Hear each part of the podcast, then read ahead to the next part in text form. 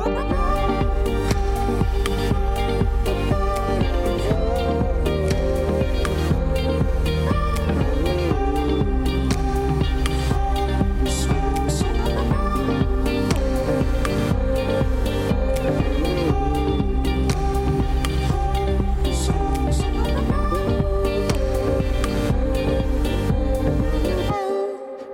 Toutes et à tous, vous êtes sur la Méridienne, j'espère que vous allez bien et que vous avez passé un bon week-end. Je suis heureux de vous retrouver en ce lundi 5 octobre pour une nouvelle semaine. Aujourd'hui nous recevons Laurie Carré, vice-présidente du collectif Sceptique Canet et Jean-Baptiste Chemery, secrétaire de la même association. Ils nous présenteront leur collectif dans la deuxième partie de l'émission. Qui dit lundi dit actualité sportive, Benjamin reviendra sur les résultats du week-end. Priorité toutefois à l'information nationale et internationale, c'est le Flash Info.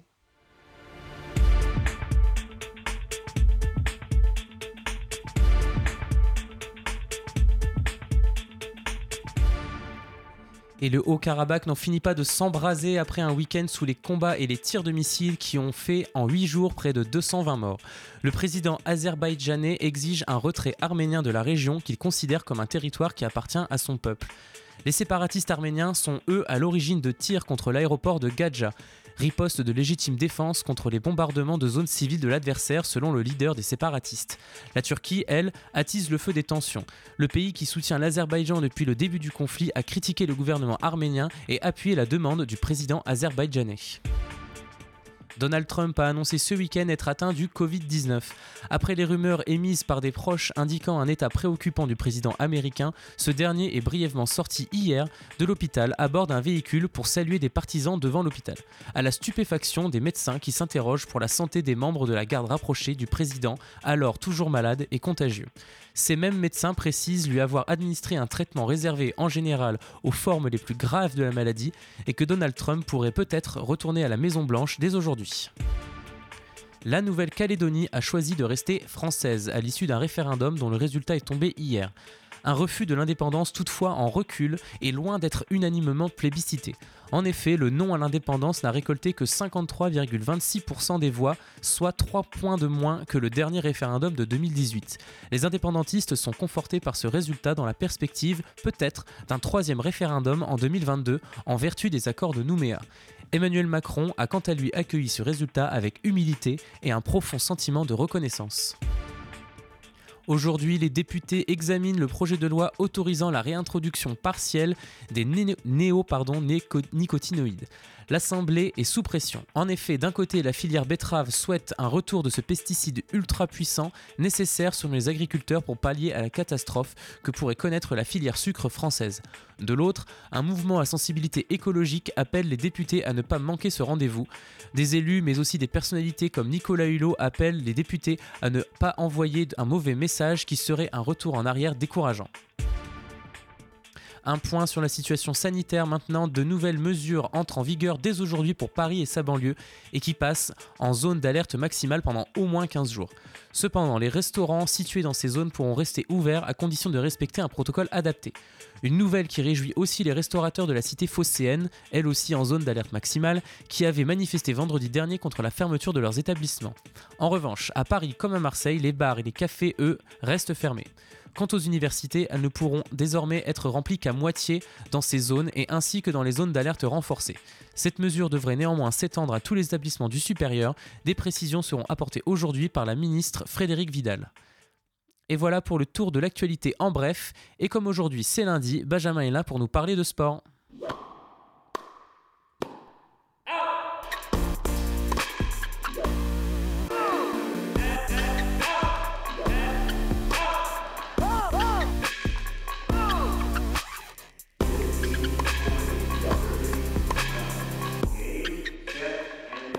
Il est l'heure de faire le bilan du week-end sportif dans la région. Alors Benjamin, comment ça s'est passé pour nos clubs? Des déceptions et des joies. Non, ce n'est pas le nouveau film de Guillaume Canet, mais le résumé du week-end sportif dans la région. Commençons par les mauvaises nouvelles. Les Dracards de Caen ont enfin pu rejouer un match officiel après une interruption de deux semaines due à des cas de Covid dans l'effectif. Mais ce retour à la compétition ne s'est pas bien passé avec une défaite 4-2 pour les hockeyeurs lors du premier match de Coupe de France contre Cholet. Les coéquipiers de Yoni Lavonen auront dès samedi l'occasion de prendre leur revanche contre les Vendéens en championnat, mais cette fois en terre ennemie. Toujours en Coupe de France, mais cette fois en football, l'équipe de Verson ne vivra pas d'épopée comme la saison dernière. Les pensionnaires de Régional 2 se sont inclinés 2-1 dès le quatrième tour de coupe contre Falaise, une autre équipe de R2 où évolue notamment l'ancien joueur de Malherbe, Cédric Angebar. Mais dis-moi que certains clubs canets se sont distingués ce week-end tout de même. Oui, il y en a. L'avant-garde Caen est toujours aussi inarrêtable. Leader invaincu de sa poule de National 3, l'AG s'est facilement débarrassé de l'équipe de Régional 1 de Moss 4 buts à 1 dans un match 100% canet. Dans le même temps, le stade Malherbe a repris sa marche en avant avec une victoire 1-0 contre Amiens. Après deux matchs sans marquer, Nicole Gioacchini et ses coéquipiers ont enfin pu retrouver le chemin des filets tout en gardant leur cage inviolée pour la cinquième fois en six journées. Les joueurs de Pascal Duprat vont pouvoir travailler sereinement pendant les deux prochaines semaines de trêve internationale avec une confortable quatrième place à seulement deux points du leader. Enfin, en basket féminin, l'USO Mondeville continue de montrer des choses très positives. Après une défaite encourageante la semaine dernière, les Mondevillais se sont imposés de 9 points contre Aulnoy pour la deuxième journée de deuxième division. Et il n'y aura pas de Français vainqueur de Roland Garros cette année encore. Dès le troisième tour, il n'en restait plus qu'un seul, encore en lice. Mais heureusement, un homme est venu sauver la face en devenant la révélation de ce tournoi. Hugo Gaston. Il n'y a même pas une semaine, personne en dehors des fidèles de la balle jaune ne connaissait son nom. Et aujourd'hui, le jeune Français de 20 ans fait la une des, des journaux. Vainqueur de Stan Wawrinka au troisième tour en 5-7, le Toulousain est la révélation de ce Roland Garros pour le grand public. Mais pour les connaisseurs, ce n'est qu'une confirmation. 257e mondial au moment de son entrée porte d'Auteuil pour son premier grand chelem.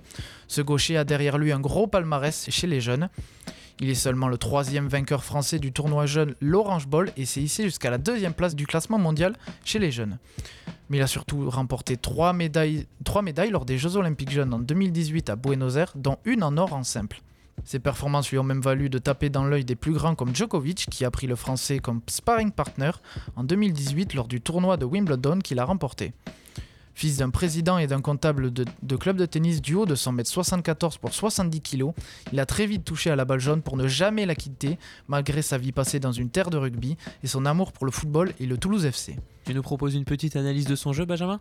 Oui, son exploit contre Stan Wawrinka, vainqueur de Roland en 2015, et ce parcours flamboyant ne sont clairement pas un hasard pour ce joueur à l'énorme potentiel, qui possède déjà un excellent revers et des amortis dévastateurs, travaillés depuis des années sur le mur du salon familial. Il a encore beaucoup de travail sur son coup droit et son service, mais il semble posséder quelque chose d'encore plus important que le talent, le mental. Ainsi, malgré un premier set perdu contre, Vavrinka et les deux premiers contre Tim, il n'a jamais rien lâché et a continué à jouer son jeu. Mais surtout lors des Jeux Olympiques jeunes de 2018, il était le porte-drapeau de la nation. La pression était donc énorme, mais cela, mais cela ne l'a pas du tout dérangé, puisqu'il est reparti avec pas moins de trois médailles. Il a encore montré ce mental d'acier hier après-midi lors de son huitième de finale. Bref, la France tient là un diamant brut qui peut tenir la pression et doit maintenant l'accompagner pour qu'il atteigne son maximum. Et cela n'aura malheureusement pas suffi pour l'édition d'hier soir. En effet, l'épopée du Toulousain s'est arrêtée hier soir, mais sous les applaudissements et l'admiration de tous. Pour, je le répète, son premier grand chelem en carrière, Hugo Gaston a remonté 2-7 à un des ténors du circuit, le numéro 3 mondial Dominique Thiem. Il a poussé jusque dans ses derniers retranchements comme personne durant le tournoi. Le vainqueur du dernier US Open et favori de Roland, de Roland a par moments semblé à bout de souffle face au revers et surtout aux amortis ravageurs du jeune français. Mais sur la fin, l'expérience de l'Autrichien a fait la différence et lui a permis de décrocher la victoire. Mais l'aventure ne fait que commencer pour Hugo Gaston qui s'est clairement fait un nom dans le monde du tennis et s'est surtout fait une place qui ne demande qu'à grandir dans le cœur des Français. Merci Benjamin. On fait une pause musicale avant de retrouver Laurie Carré et Jean-Baptiste Chemery du collectif Sceptique Canet. Tout de suite, c'est Calypso Rose, Same Boat.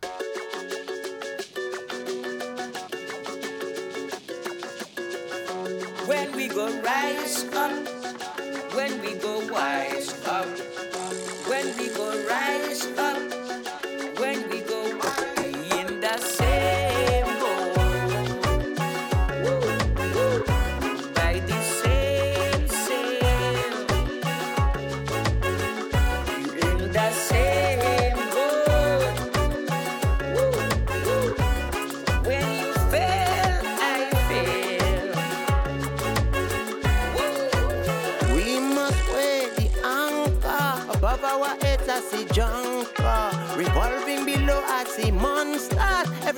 They will conquer. Well, like crab in a barrel gone under. The water is rising non-stop. So row, fisher, man, row, row, fisher, man.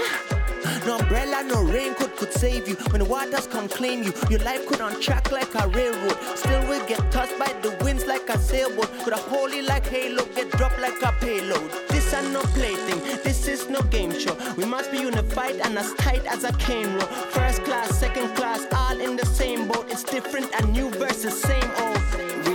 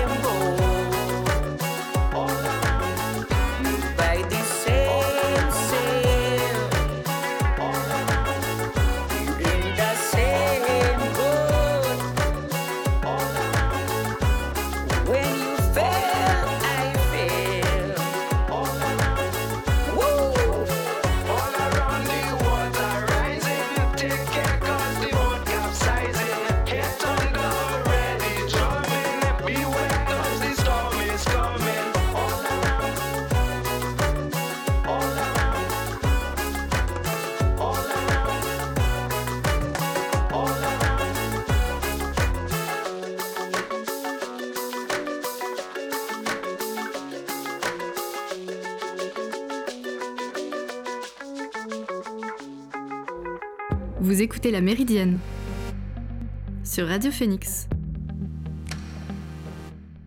Et de retour dans la Méridienne, bienvenue à vous si vous nous rejoignez. Vous arrivez juste à temps car aujourd'hui j'ai le plaisir d'accueillir Laurie Carré, vice-présidente du collectif Sceptique Canet, ainsi que Jean-Baptiste Chemery, secrétaire de cette même association. Bonjour à vous deux et bienvenue. Bonjour. merci. Alors, si j'en crois la description de- du collectif Sceptique Canet, c'est une association qui vise à développer et promouvoir l'esprit critique, le scepticisme et la zététique. Est-ce que vous pourriez nous définir un peu ces termes pour nos auditeurs euh, afin de bien circonscrire le champ euh, d'action et vos valeurs? En fait, euh, les trois termes, on va pas se mentir, ils sont assez synonymes. Il y a peut-être le mot zététique qui est moins connu. C'est un mot euh, assez ancien qui vient du grec zététos, qui est euh, le doute. Et euh, ça a été popularisé par un professeur de physique qui s'appelle Henri Brock dans les années 80. Et c'est une sorte d'application de, la méthode scientifique au départ sur les phénomènes paranormaux, un peu en disant bah, les fantômes, les ovnis, ça peut être observé comme, euh, euh, comme n'importe quel phénomène de manière scientifique, en fait, en regardant les preuves, les faits, qu'est-ce qu'il y a, qu'est-ce qu'on peut faire comme hypothèse, et ensuite prendre des conclusions. Euh, et après, en fait, ça a été juste le mot a été utilisé pour euh, parler de doutes euh, méthodiques pour euh, toute chose de la vie, en fait, toutes les informations. D'accord. Et quelle est la démarche en fait que vous employez pour euh, promouvoir ces valeurs au sein de l'association? Qui, veut, On- qui veut prendre la parole? on discute- avec toi, Jean-Baptiste. Ok, on discute pas mal, on essaie de faire des sujets thématiques par exemple, on va choisir un thème qui est plus ou moins d'actualité et on va essayer de voir euh, quels sont les faits en fait, au-delà des discours médiatiques par exemple, où euh, certaines informations parfois très importantes sont traitées euh, très rapidement, trop rapidement et on ne sait pas vraiment le pourquoi du comment, ça peut être des sujets parfois très techniques. Euh, là avec le Covid, on entend parler de concepts médicaux parfois très complexes euh, tous les jours et il faut savoir les, Enfin, parfois on les découvre, il faut savoir euh, les tenants, les aboutissants, donc en fait on essaie de savoir... euh, euh, les faits, euh, on essaie de voir s'il n'y a pas des biais dans les discours, euh, surtout les discours politiques par exemple. Euh, et puis on essaie de voir nos propres biais en fait. Euh, Est-ce qu'on perçoit euh, vraiment les bonnes informations? Est-ce qu'il n'y en a pas d'autres qu'on ne nous donne pas? Est-ce que euh, la situation est aussi... Parfois, parfois les discours en fait qu'on entend sur une information, c'est toujours les discours euh, noir ou blanc. euh, faut être pour, faut être contre. Euh, si vous êtes pour ça, faut être forcément contre ça. Et en fait, généralement, quand on creuse un peu n'importe quel sujet, on se rend compte que la réalité est tout le temps très nuancée. Et est-ce qu'il y a euh, des méthodes scientifiques, on va dire une méthode de, de, débattre qui existe et qui est plus ou moins, euh, qui fait plus ou moins consensus pour dire voilà ça c'est une méthode qui ne prend pas parti et c'est une méthode qui permet vraiment de bien avoir les avis de tout le monde? Alors, de débat, je sais pas, et je sais pas s'il y en a vraiment une qui fonctionnerait un peu euh, recette clé en main, mais euh, en tout cas, euh, je pense que le plus important dans un débat, c'est vraiment d'être dans la bienveillance et dans l'écoute, en fait. C'est-à-dire qu'en général, on est plus dans le sermon. On a une position, et la personne en face a une position, et on n'est on, pas là pour changer d'avis, on est là pour lui matraquer nos arguments les uns après les autres, et on n'a absolument pas comme prérequis l'idée en fait de, de changer d'avis si les arguments en face se tiennent. Et je pense que c'est peut-être le plus dur, et nous-mêmes, on- au sein de dans on- l'écoute quoi. voilà, on essaye vraiment, vraiment de dire, même si la personne en face a une position qui nous débecte, où on n'est vraiment pas d'accord, et on, on- ça se trouve, on est expert du sujet, et on sait que la personne euh, fait des biais, bah, en fait, il faut vraiment euh, accepter en fait, de remettre en question ce qu'on sait, euh, se dire, euh, ça arrive en fait, des gens qui remettent complètement en question des choses qu'on pensait pour acquis. Ça nous arrive régulièrement au sein de l'assaut, on en parle en fait. Parfois, ça peut être vraiment désagréable. Il y a un peu le phénomène qu'on appelle dissonance cognitive en fait, où il y a quelque chose qui nous conforte, qu'on considère comme vrai, et puis en fait, on a des informations qui montrent que ce truc-là est faux. Et du coup, ça nous déstabilise. On se dit, ah bah mince, quelque chose qui était un peu confortable, on me dit que c'est faux et il faut faire un choix. Soit on regarde les faits et on change sa position, mais du coup, c'est pas confortable. On- n'aime pas le changement, en fait, surtout Mm. en talent. Soit on reste un peu dans le déni et puis on balaye les, les faits qu'on a eus. Il faut, faut déjà être dans une certaine posture quoi, quand, on, quand on veut débattre euh, au sein du collectif. C'est un peu ça l'idée. Voilà, bah Une certaine malléabilité d'esprit euh, et entendre, euh, savoir entendre ce qui nous plaît pas. Quoi. On parle et, souvent euh, de bienveillance, par exemple, ça revient, c'est un mot qui revient très régulièrement dans notre asso. quoi.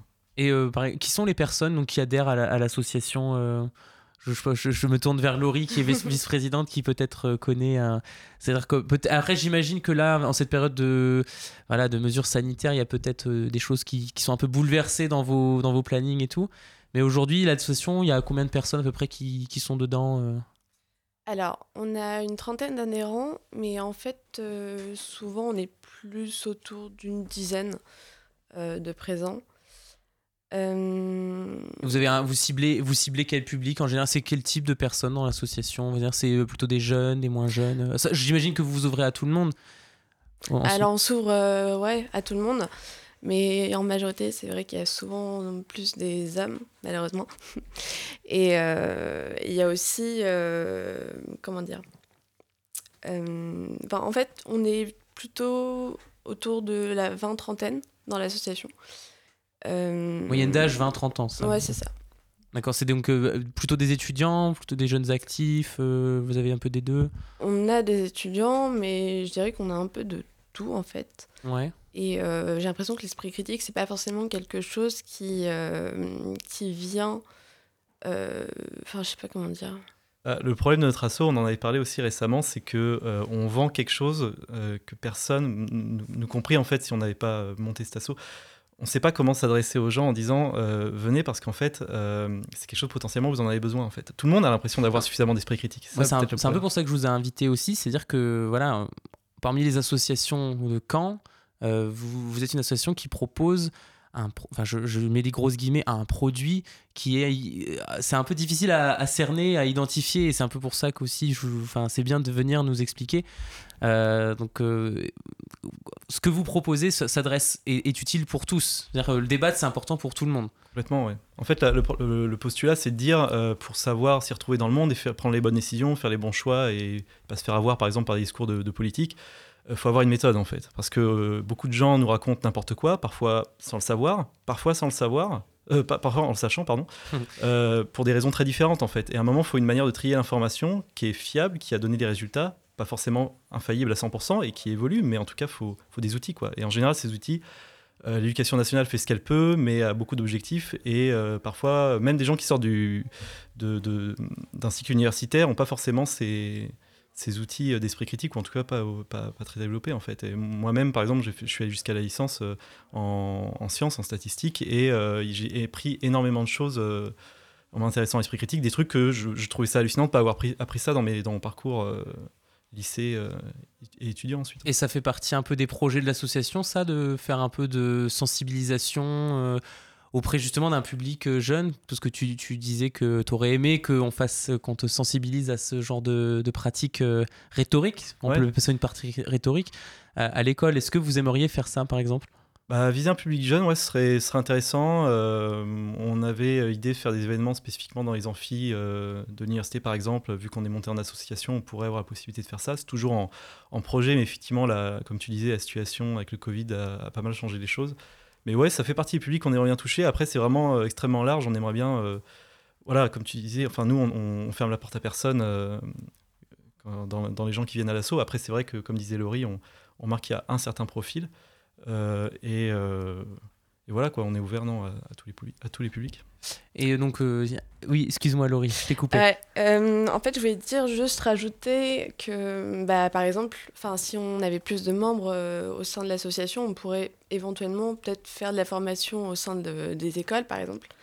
C'est le genre, de- le, le genre de projet qu'on aimerait bien mettre en place, enfin, je pense, mais c'est juste que pour le moment, on a manque de personnes, ouais, c'est ça. On a un projet avec un membre qui, en fait, qui, est, qui est enseignant en SVT et lui, il est en train de voir en fait parce qu'il a quelque chose euh, autour de l'esprit critique. Alors, ce serait un peu un one shot, ce serait un atelier de quelques heures dans son collège, mais qui pourrait donner lieu l'année prochaine à quelque chose euh, peut-être de plus travaillé on- et on pourrait se faire la main là-dessus. Et c'est euh, euh, donc apparemment sa, sa directrice euh, est plutôt partante et c'est à nous de construire euh, quelque chose. Donc ça, c'est quelque chose sur le, le long terme sur le- qui nous motive pas mal, quoi. Donc c'est un peu un, un laboratoire encore, quoi. C'est-à-dire que là, en cette période un peu difficile, le collectif sceptique Canet donc propose, vous proposez quand même des, en ce moment des, des débats sur Discord, si j'ai bien compris, c'est ça? C'est ça, on essaye de tenir un rythme toutes les deux semaines.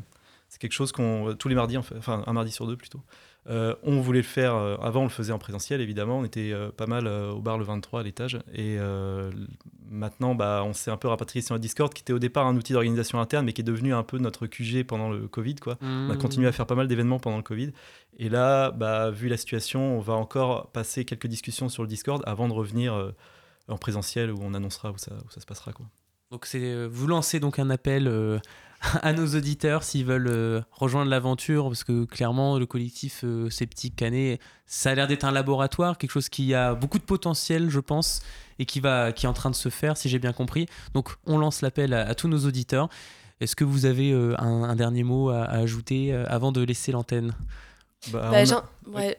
J'invite les, bah, ceux qui nous écoutent à venir voir notre page Facebook parce qu'il y a, euh, par exemple, dans l'historique des événements qu'on a fait, on a, enfin, on a fait différentes, euh, différentes euh, choses. Et c'est vrai qu'en ce moment, vu qu'avec le Covid, euh, c'est un petit peu compliqué pour organiser, même si on préfère se voir en face à face, forcément, on a un Discord.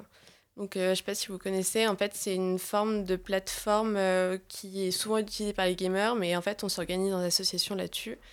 Et, et donc, en fait, vous avez juste à venir, il y a un petit lien dans, sur notre page Facebook, euh, enfin, ou même vous nous envoyez un message si vraiment vous ne trouvez pas. Et, euh, et c'est là-dessus qu'on organise du coup nos, nos événements. Et demain, on fait un événement justement sur euh, la santé et les ondes électromagnétiques qui sera organisé du coup par JB.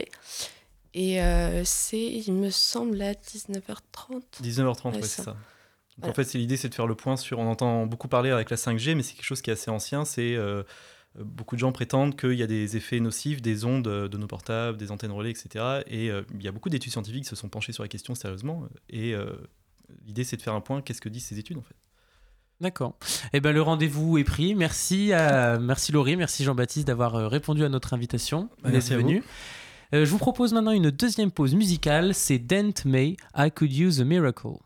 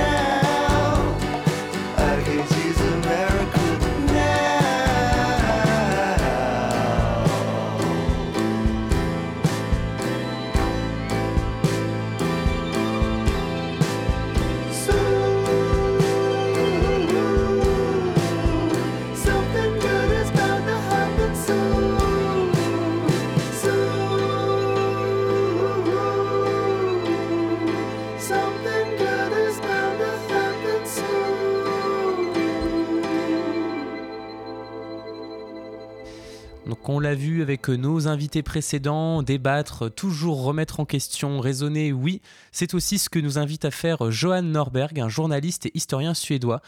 Tandis que nous l'avons vu en France, mais aussi partout dans le monde, les mesures sanitaires provoquent régulièrement la colère auprès de certains citoyens et chez certains politiques lorsque ces derniers ne sont pas en colère pour des raisons purement politiques et calculatrices. Cependant, sans tomber dans l'extrémisme et le complotisme, la presse dans le monde entier se pose la question de l'atteinte des libertés publiques de ces mesures sanitaires. Le dernier numéro du Courrier international propose un dossier intitulé Prisonniers du Covid qui questionne l'aspect provisoire des mesures et incite les lecteurs à rester attentifs afin que nos démocraties puissent bel et bien proposer un retour à la normale quand il le faudra.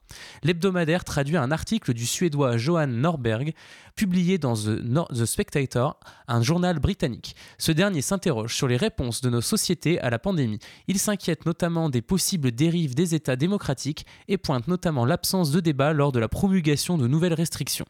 Inutile de rappeler que c'est ce que c'est ce qu'avait également déploré Benoît Payan, adjoint à la mairie de Marseille lors de l'adoption de nouvelles mesures restrictives la semaine dernière. Johan Norberg est journaliste et historien. On a fermé les frontières, arrêté le commerce international, empêché les gens de se déplacer. Les avions étaient cloués au sol. La police a commencé à demander leurs papiers d'identité aux gens quand ils sortaient se promener ou faire leur jogging. Nous n'avions jamais vécu une chose pareille en temps de paix, dans les démocraties libérales. Et ce que je trouve inquiétant, c'est que c'est arrivé presque du jour au lendemain. Encore une fois, Johan Norberg ne s'identifie pas au mouvement complotiste et ne fait pas partie de ces personnes qui sont persuadées que le Covid-19 n'est pas si grave ou bien c'est une invention. Il se range plutôt dans ce que j'appelle du côté des frondeurs, je mets des guillemets, qui rejettent l'unilatéralité flagrante à l'origine des mesures sanitaires décidées à l'échelle nationale, voire internationale. Il cite également l'économiste Robert Hicks et évoque son concept d'effet cliquet. Lorsqu'on commence à avoir peur du monde et de l'autre, ce qui arrive souvent en temps de crise, par exemple les grandes crises économiques, les catastrophes naturelles ou les pandémies, nous tournons vers un homme fort ou un gouvernement pour nous protéger. Donc ils obtiennent plus de pouvoir, utilisent plus de ressources, ils s'étendent.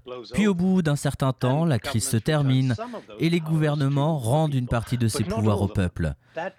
Mais pas l'intégralité de ces pouvoirs. Ça n'arrive quasiment jamais. Johan Norbert déplore le fait que globalement, les mesures qui ont été prises n'entraient pas en adéquation avec une certaine prospérité pour les citoyens. Les mesures sanitaires ont créé une immense crise financière. On rappelle les résultats de l'enquête menée par le Secours populaire, tombée la semaine dernière. Un Français sur trois a vu ses revenus baisser depuis le confinement. Il est donc important de différencier les raisons des contestations des mesures sanitaires. Le journaliste, lui, met aussi en garde contre les comportements de délation qui rappellent des comportements typiques de vie sous un gouvernement autoritaire. Qu'est-ce que cela dit de la société dans laquelle je vis lorsque je vois des gens dénoncer leurs voisins car ils se réunissent à plus de 6 ou 10 personnes? Le Suédois en appelle à la responsabilité de chacun en cette période où chacun a son rôle à jouer dans le freinage de la propagation de l'épidémie. Pour autant, il appelle aussi à rester vigilant et à toujours veiller à questionner les décisions des gouvernements. On vous recommande donc ce dossier publié par Courrier International disponible depuis jeudi dernier et dans lequel d'autres points de vue font écho à cette problématique. Et c'est la fin de ce numéro de la Méridienne, j'espère qu'il vous a plu. Je vous retrouve demain à la même heure. Bonne journée sur Radio Phoenix.